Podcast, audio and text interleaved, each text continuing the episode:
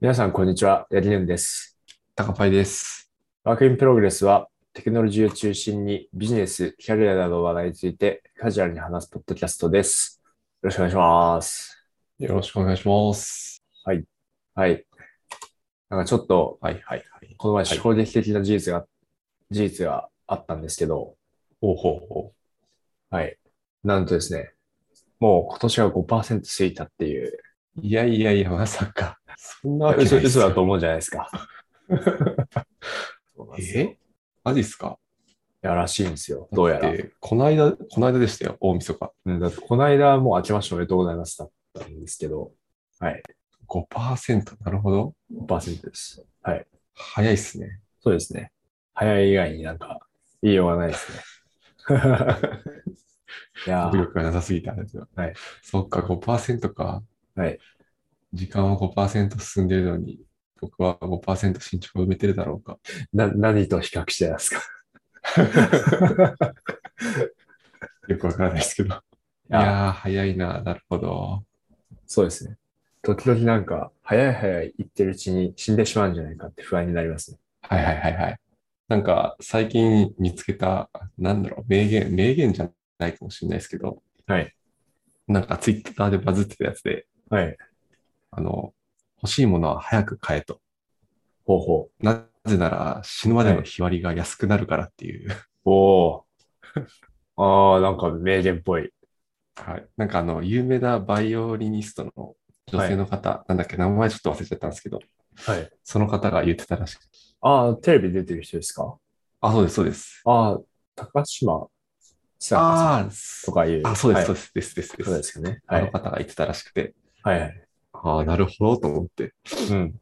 確かに。確かに、まあ、ひ日割りは安くなるが、死ぬまでずっと使い続けられるかっていうのは、まあ、あるけど、まあ、でもなんか、買うの迷ってんだったら、まあ、早めに買っちゃってもいいんじゃないみたいなのは、うん。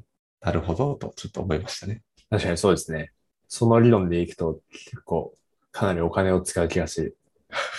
確かに。一時期に。はい。はい。そんな感じで、最近、八木さんはどうですか最近ですかはい。はい。あの、年、年始の回で、この収録で、はいはい。今年の目標をちょっと話したじゃないですか。うんうんうん。はい。で、今年の目標で、まあ、引っ越しっていう、引っ越すっていうのを自分は立てたんですけど、はい。そのちょっと幸先を裏におみくじを引いてきました。この前、あの、ー初詣で。はい。なるほど、なるほど。そうですね。で、で、おみくじ引いたら、まあ、中吉だったんですけど、うんうんうん。おみくじ、まあ、いろいろ項目があって、あの、矢移りってあるじゃないですか。矢移りが、あの、転居。はい。で、僕も、その、奥さんも、今年はするなという、なるほど。はい。今年はす二るな人ともっていそう言ってたんですね。そうですね、はい書いてあって。はい。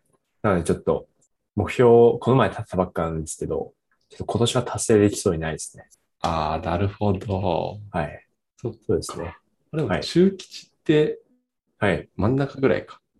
中大吉、吉そうです。真ん中です。大吉、吉、中吉、はい末吉うん。うんうんうんそうですね。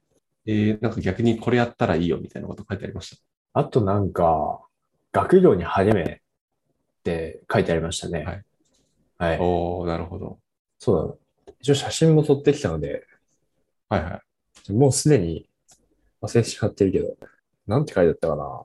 なんか、そうだ学問、怠ると危うしってなってる、危うし。怠ると危うしなので、なので今年はちょっと多分やらないといけない。頑張って。なるほどな。はい。そうですね。まあそれが結構印象的だったかな。この中では。うんうんはい。うん。ああとはなんか、その、まあ、おみくじにもよると思うんですけど、最初の方に書いてあるのが、その、いろんなことに手を出さずに、今までのことだけやれと。うん。おおはい。で、控えめにしてことをしなさいと書いてあって、なるほど。はい。で、まあ忘れてたんですけど、 これも結構当時刺さりましたね。はい。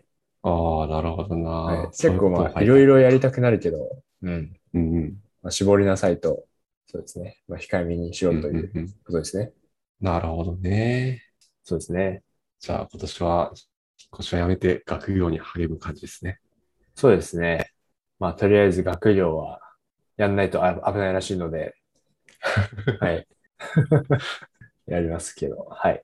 はいはい。そうですね。おみくじ。はい。おしゃ引いてないな。まあでもやっぱおみくじを引くとちょっと新年感が出てきますね。神社行ったり、おうんうんみくじ引いたりすると。確かに確かに。そうですね。あとはまあその、い行く神社があの、玉川のその戦前神社ってとこなんですけど、うんうん。あのですね、その、まあ、多摩川の駅の、なので、まあ、多摩川あるんですけど、その神社に、あの、展望台みたいなところがあって、はいはいはい。はい、そこからの眺めが結構、とてもいい、とてもいいので、えー、はい。え、それ、展望台、結構高いんですかあ、そんなに高くはないです。ただ、まあ、周りに高い建物がないんですよね。その川沿いなので。ああ、なるほど、なるほど。はいうんうんうん川を越えた先には、あの、武蔵小杉のターマン群みたいなのがありますけど、うんうんうん。まあ、でもなんか、いいですね。心を落ち着かせるのに結構、いい場所ですね。いいな、良さそはい。なんか、もし家が近い方とか、もし聞いてらっしゃったら、う。うん聞いてください。確かに確かに。 なんか今調べたら、おみくじ堂っていうネットでおみくじが引けるやつがある んで、僕はこれで引こうかな。いいんですか、そんな。やばいもう1月後半だし、なんかちょっと神社行っておみくじ引くのもな。まあいいのか。 1月なんで。あ、すごい。でも、はいちゃんとニックネームと性別を入れて、はいお住まいの都道府県、東京都、年齢も入れてうん引けるんで、はい。ちょっと引いてみよう。おみくじを引く。お、あ、なるほど。姿勢を正し、深呼吸をして心を落ち着かせ、占いたいことを心の中で唱えながらおみくじを選んでください。はあ、へえなるほど。いっぱいおみくじが出てくるな。はい。じゃあ、言われた通りにちょっと。はい。一つ選びました。はい。結果はなんと、今日。 もう引かなきゃよかったな、マジ で。ああ、なんか書いてありなまるほどねすか、その他の項目とか。おーなんか助言は充電期間、悩み事があるなら頑張るよりも今は休むことって書いてあります。おうあー見透かされてますね。なんだろう、なんか、ああ、学学問はまあ、おごらず努力せよって書いてありますね。あ大体同じようなこと書いてあるの。うん逆にお答えってなかなか書かないですよね。確かに書きづらいですよね、 なんか。いそうか。やーやっぱオンラインはダメですね。ちょっと神社行って引いていきますわ。塗り替えま しょう、今日。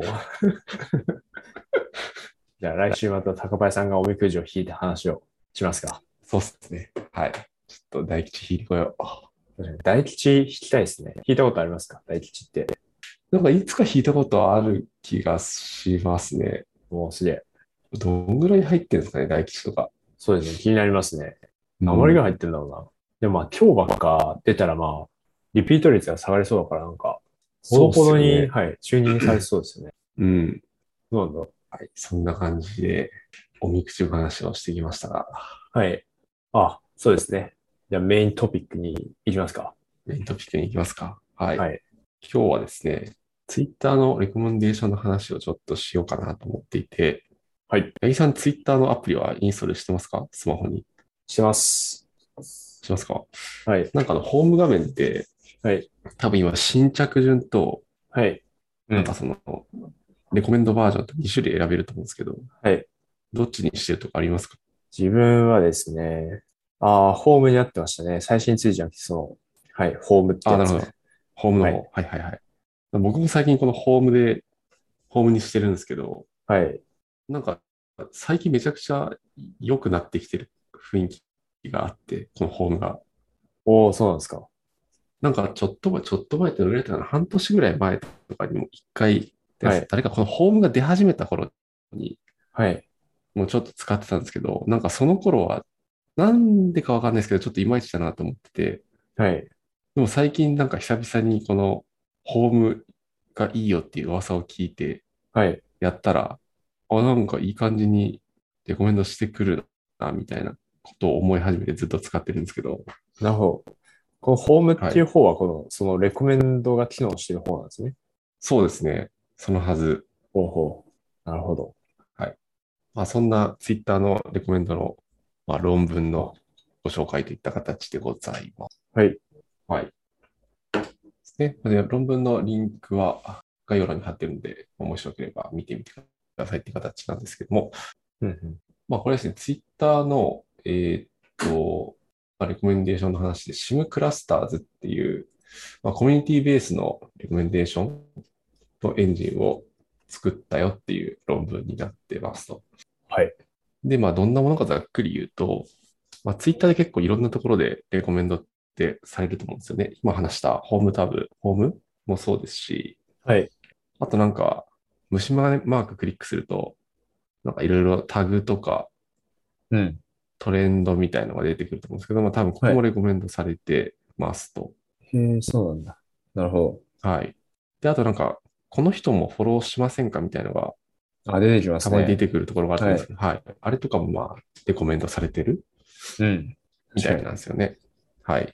で、まあ、論文の中では、そのホームタブだったりとか、あとトピックツイートレコメンデーションとか、あとシミラーツイートレコメンデーション、似てるツイートをレコメンドしたりとか、はい。まあ、いくつか、論文中では 6, 6個紹介されてるのかな、レコメンデーションのシステムが。で、6個紹介されていて、まあ、今まではその、今まではじゃないな、それぞれのそのアイテムのライフサイクルって結構違うよねって話がされていて、例えばなんか、ホームタブってある程度その更新性が高くないとはい。ダメだと思うんですよね。はい。で、一方でなんかその、ユーザーのレコメンドっていうか、えっと、この人もフォローしてみたらどうですかみたいなレコメンドうん。のライフサイクルはまあ比較的長いみたいな、はいはい。うんうん、なんかそういう特性がある中で、うん。結構その、全のレコメンドを個別でこう機能を開発してたみたいなんですよね、今までは。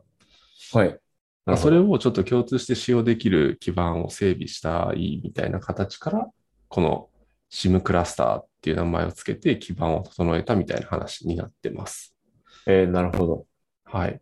で、まあ、この SIM クラスターっていうのは、えーっと、まあ、オーバービューとしてはですね、に図の2かな。論文、違う図の1か。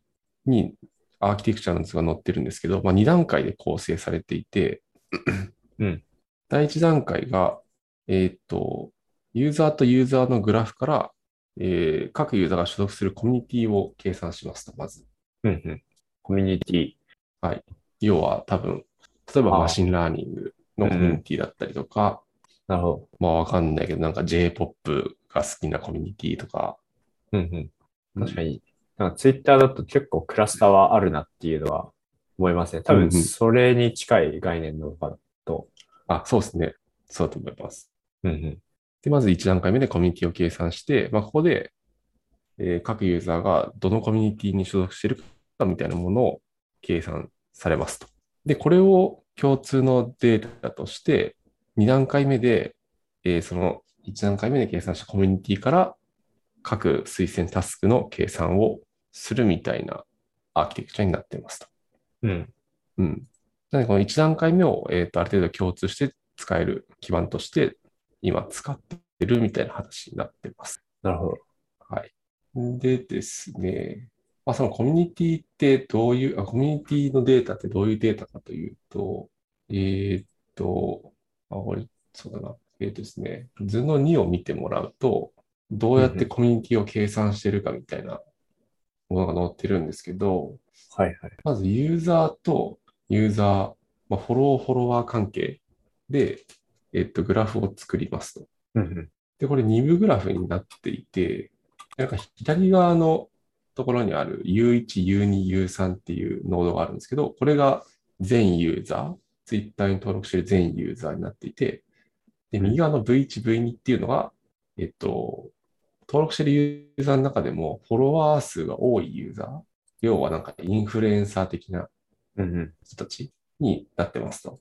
で、まあ、グラフの、有効グラフで線をつないで、で、こうちょっとなんか賢いなと思ったのが、まずその、フォロワー、要はインフルエンサーっていうんですかね、はい有名人な人たちのトピックを計算します。はいはい。有名な人たちがどういうトピックに所属しているかと。はい。で、ここのトピックの計算方法は結構ユニークなところだと思うんですけど、ちょっと僕もここまだ完全に理解できてないんで、うんあの興味ある方はいろいろ数式とか載っているので、ちょっと見てもらえればと思うんですけど、まあ、これで計算すると、そのインフルエンサーたちが、例えばコミュニティ、あ、この図の2だと、コミュニティ1とコミュニティ2に所属している割合みたいのは出せるんですよね。出してるんですよね、それぞれ。うんうん。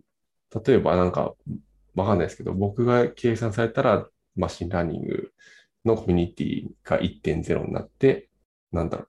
えーっと、全然興味のない、興味のないものなんだろうな。パッと出てこないけど、例えば、はい。まあ農業とか、あんまりまあツイッターとかで見ないんで、農業のコミュニティはゼロになったりとか、うん。なんかそういう縦軸にコミュニティがあって、それぞれ所属している割合みたいなのが、まあ、インフルエンサーたちの割合が出せますと。はい。で、あとは、そのインフルエンサーの所属トピックに従って、Twitter 全ユーザーのトピックが決まるみたいな感じになってますね。要は、このインフルエンサーとこのインフルエンサーをフォローしてたら、ああ、なるほ僕はど。このトピックに所属するみたいな。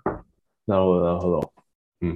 だから共通のフォロワーって結構いると思ってて、まあ、ここの界隈だと、誰のかな、まあ、TJO さんとあかあ、多確か分にその有名なフォロワーの方に割り当てられて、で、多分 TJO さんがそのデータサイエンスとかのトピックに属するんで、フォローしてる人はそこの傾向が強いよね、みたいな形で、まあ、トピックが計算されてるっぽいですね。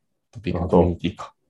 うん。っていうのが、まあ、コミュニティの計算の仕方。さっき言った第一段階ってところですね。はい。はい。まあ、次に、えっ、と、第2段階の方、個別の推薦タスクにどう使ってるかみたいなところの話をすると、えっ、と、今ので各ユーザーのコミュニティのベクトルみたいのが、まあ、一定得られました。コミュニティ1に属する割合は、例えば0.1とか、コミュニティ2だったら0.4とか、うん横軸にユーザーがいて、縦軸にまあ各コミュニティのラベルがあるイメージですね。はい。で、まあ、そのデータを使って、えー今度は各アイテムのベクトルを計算するっていうことをやってます。例えば、はえーっと、各アイテムっていうのは、えーっと、さっき言ったなんかその、まあ、ツイートもそうだと思うんですけど、あとはタグとかもそうですね。ツイート、タグ、あとは、なんだろう。まあ、そういったものをここではアイテムと言ってるんですけど、例えばなんかマシンラーニングのタグを、タグのついた質問を見るとか、ってやると、見た人の平均のベクトルで、そのマシンラーニングタグのアイテムのベクトルを計算するみたいなうんうん。ことをやってますね。多分イメージ的には、はい。なんか、宣言語処理で、その、各ワードのベクトルを計算して、その単語の平均を取って、一つの文章の埋め込みを計算するみたいなものに似てると思うんですけど、各ユーザーのベクトルは最初にもう計算できてるんで、あとはそのベクトルを使って、ツイートだったりっていうアイテムのベクトルを計算するっていううん。方法で、うん、アイテムのベクトルも計算してますと。なるほど。うんじゃあこれツイートだったら、ツイートだったらその、単純にそのツイートをした人の、多分計算したベクトルがそのまま表現になるっていうことなんですかね。いや、多分そのツイートを見た人たちの集合平均値っていう形になってるんだと思います。あ、見た人の方なんですね。はい。だかああ、なるほど。ら多分ククリックとか、うん、なるのかな。だかうん。らまあそうすると、そのツイートが属するコミュニティの、コミュニティっていうのがなんとなくわかるなるほど、なるほど。ってイメージですかね。うん。で、まあそうすると各アイテムの、まあ、ベクトルも得られますと。うん。で、このベクトル、各アイテムのベクトルを、まあ、保存して使ってるんですけど、この保存して使ってるところのポイントも書かれていて、まあ、ここで計算して得られるベクトルっていうのは、結構その、なんだ、ぜそのベクトル全データを保存するのは、まあ、あんまり良くないですよっていうことが書かれてて、まあ、多分データ量も結構多くなるし、うん。うん扱いづらいみたいな話だと思うんですけど、まあなので、ツイッターの中では、そのベクベクトルを、うん、と2つのデータに分分割というか、分割して保存しているみたいですと。 で一つは、えーっと、アイテムに対するトップコミュニティ、トップ競番目までのコミュニティっていうのをまず保存しますと。はい。まあ例えばこのツイートはえーどのコミュニティに所属しているかっていうトップの、まあ、例えば100個までのコミュニティを保存しておきますと、一つは。でもう一つは、えっと、コミュニティに対するトップのアイテムっていうのを保存しますと。うん。だからマシンラーニングコミュニティだったらトップ100はこのツイートだよとかっていう形の2種類のデータに分けて保存するみたいなことが書かれてますね。で、これはキーバリューストアにまあ格納されていて、で、このデータがあると、その例えば任意のユーザーとかアイテムのまあ最近棒を簡単に検索できますよねみたいなことが書かれてて、まあ、この辺は結構賢いというか、使いやすいデータができてそうだなっていうのは思いましたね。うん。うん。で、まあ、これらを、今はこの SIM クラスターっていうアーキテクチャを使って、まあ、いろいろちょっと冒頭で言った、えーホームページ、ホームタグっていうのかな、レコメンデーション、ホームタブ、ホームフィードだったりとか、あとはトレンドのパーソナライズとか、まあ、そういうのに使ってるみたいなことは書かれてましたね。はい。うん。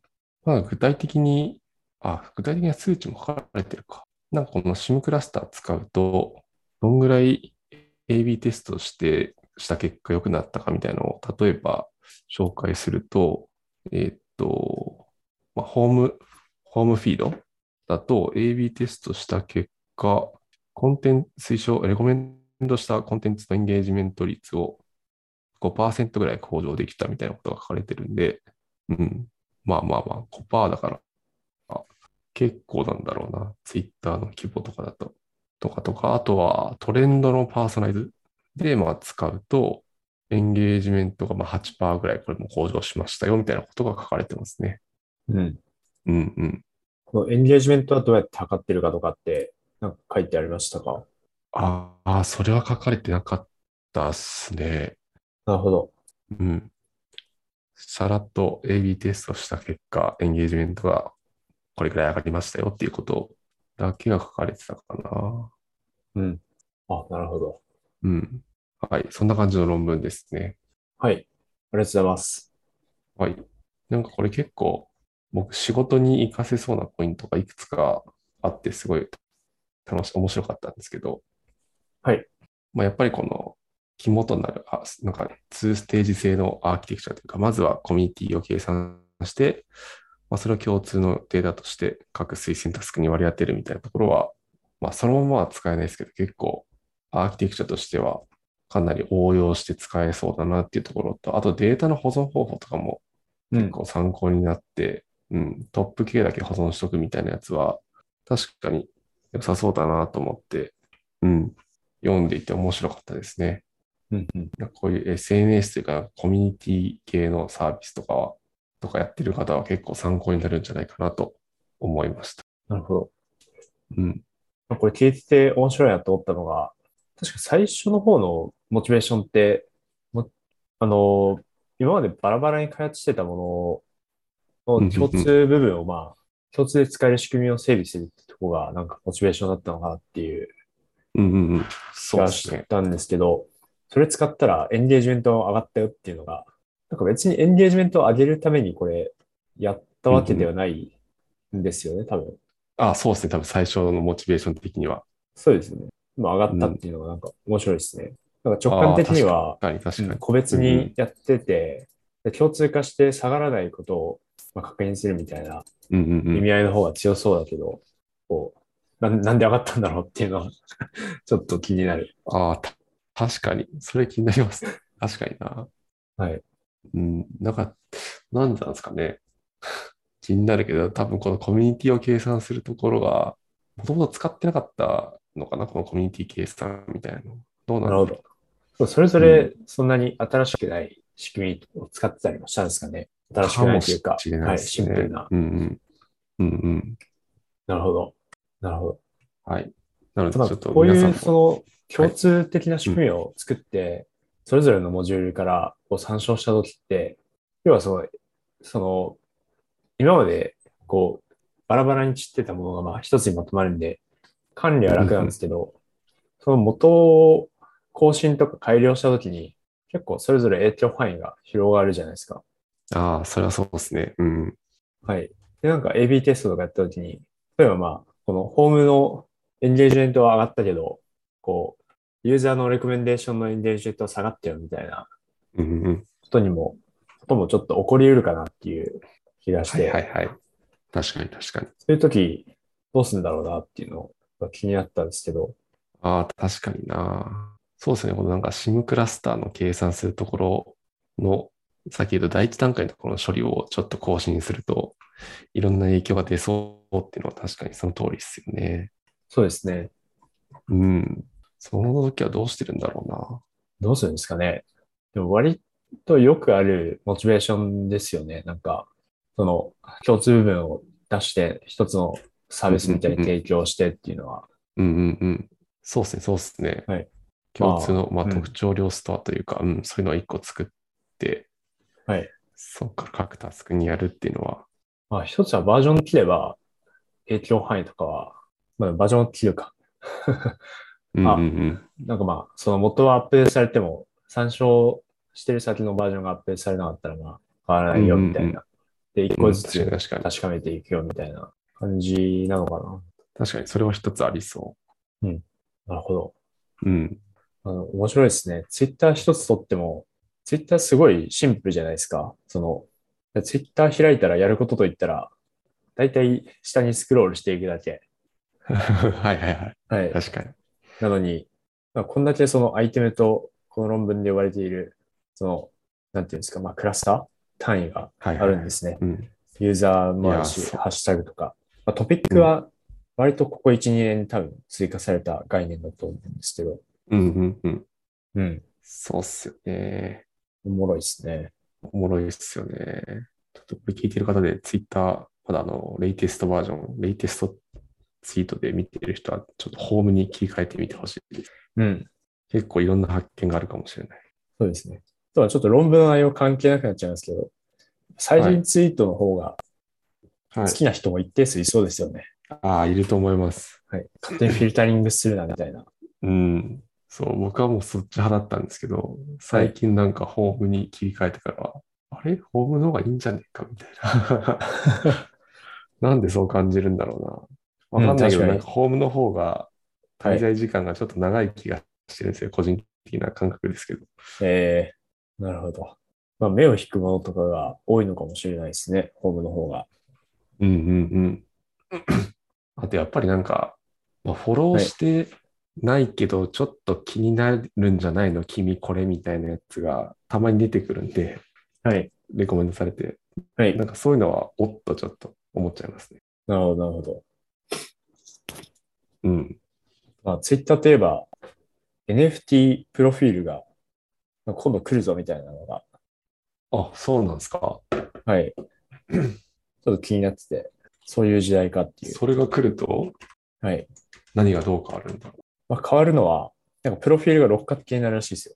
その NFT プそうロなフんィールっだていうのを使うと。はい。う。あ、本当だ。Twitter、所有 NFT アート、プロフィール画像にできる機能。はい。はいはいはい。本当だ。なるほどな。これは僕が所有してるでアートだよっていうのをアピールできる。うん。えー、当該の画像の NFT を販売したり転送したりして所有権を失うと、画像はそのままで、シルエットは従来の丸に戻る。そうなんだ。なるほど。えちょっと興味ありますね。ー、確かにな。ちょうん。っと六角形になるだけでもやってみたいもんな、若干。うん。あとまあ、あの、じ、NFT ちょっとまあ、あんまり理解してないですけど、うんうんうん。なんかまあ、例えばまあ、自分だけのものっていうのがちょっとより強まるのかなって気がしてて、まあ、そうっすよね。うんうんうん。はい。そうですね。で、まあ、今は自分のプロフィール画像は、ニヤリの画像なんですけど、まあ全は然い、その、著作権フリーな画像を使っているので、うんうんうん。なんかこういう、なんかヤリのアートとかがあれば、設定してもこれは俺しか使えんみたいな。そういうことっすよね。はい。そうですね。とか、あとまあツイッターじゃなくても、ゲームとかでもやっぱり、なんかこういうのいいなっていうのは思いますね。最近あの、ポケモンユナイトっていうゲームをやるんですけど、はいはいはい。ポケモンユナイトそのポケモンがまあ戦うゲームなんです。まあ、高橋さん知ってる。はい。はい。いや、リスナーの方に、はい。はい。そうですね。ポケモンが戦うゲームなんですけど、なんかまあ、その、衣装みたいなのが変えられるんですよね。そのポケモンごとに。なんか例えば、ピカチュウの、ピカチュウがちょっとスポーツウェアを着てみたりとか、ピカチュウがなんかメガネかけてみたりとか、なんかそんな感じなんですけど、なんかそこでこう自分だけのコスチュームみたいなのがあったら、やっぱちょっとなんかゲーム楽しくなるなっていう感じがしますね。はいはいはい。確かに確かに。はい。という、全く論文が関係ない話をしてしまいましたが、いえいえいえ。いや、これも楽しみだな。NFT も。うん。はい。はい。そんな感じですかね。はい。そうですね。はい。なんかあの論文の、論文へ、えっと、KDD のサイトから行くと無料で見れはるい。みたいあ、でそうすですね。ね。多分これ、はい。見れると思います。なんかさっきあの、直接ブラウザで Chrome で検索して飛んだら見れなかったので、多分 KDD から飛んだ方が、リスナーの方もし詳細が気になる方とかいらっしゃったら、あなる KDD ほどから飛んでいただけると、はい、見ていただけると思いまちょっす。と、ありがとうございます。そのリンクも貼っておきます。はい。ということで、今日はそんな感じで大丈夫でしょうかはい、大丈夫です。はい。はい。というわけで、えーじゃあ本日は、えっと、ツイッターの KDD、これは2020年の論文ですね。はい。で、SIM クラスターズ、えー、Community Based Representations for Heterogeneous Recommendations at Twitter というまあ論文について、えーお話ししました。はい。で、質問、コメントは Google フォームや Twitter のハッシュタグ WIPFM でお待ちしております。今回もご視聴ありがとうございました。えー来週またお会いしましょう。ありがとうございました。 And now, a short commercial break. エンジニアの採用にお困りではないですか候補者とのマッチ率を高めたい、辞退率を下げたいという課題がある場合、ポッドキャストの活用がおすすめです。音声だからこそ伝えられる深い情報で、候補者の興味・関心を高めることができます。ピトプでは企業の採用広報に役立つポッドキャスト作りをサポートしています。気になる方はカタカナでピとパと検索し、X またはホームページのお問い合わせよりご連絡ください。